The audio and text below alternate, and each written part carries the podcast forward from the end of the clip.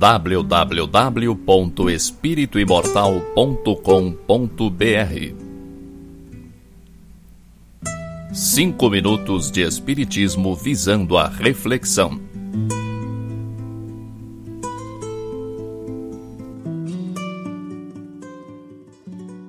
Prossigo para o alvo. Paulo, Epístola aos Filipenses, capítulo 3, versículo 14. Quando Paulo escreveu aos Filipenses, já possuía vasta experiência de apostolado. Doutor da lei em Jerusalém, abandonara as vaidades de raça e de família, rendendo-se ao Mestre em santificadora humildade. Após dominar pela força física, pela cultura intelectual e pela inteligência nobre, voltou-se para o tear obscuro, conquistando o próprio sustento com o suor diário ingressando nos espinhosos testemunhos para servir ao próximo, por amor a Jesus, recebeu a ironia e o desamparo de familiares, a desconfiança e o insulto de velhos amigos, os açoites da maldade e as pedradas da incompreensão. O convertido de Damasco, no entanto, jamais desanimou, prosseguindo invariavelmente para o alvo, que, ainda e sempre, é a união divina do discípulo com o Mestre. Quantos aprendizes estarão atualmente dispostos ao grande exemplo?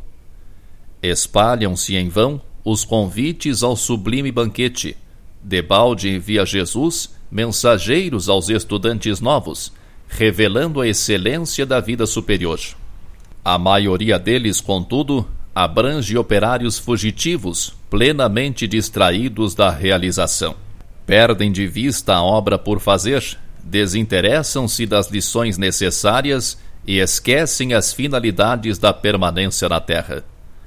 Comumente, nos primeiros obstáculos mais fortes da marcha, nas corrigendas iniciais do serviço, põem-se em lágrimas de desespero, acabrunhados e tristes.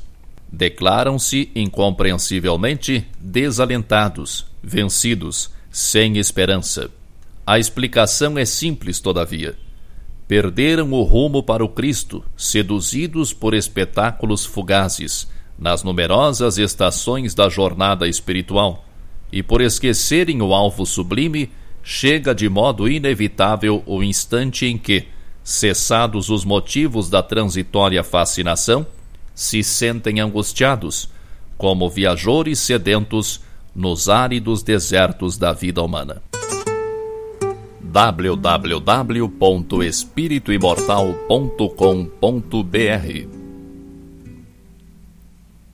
Cinco minutos de Espiritismo visando a reflexão.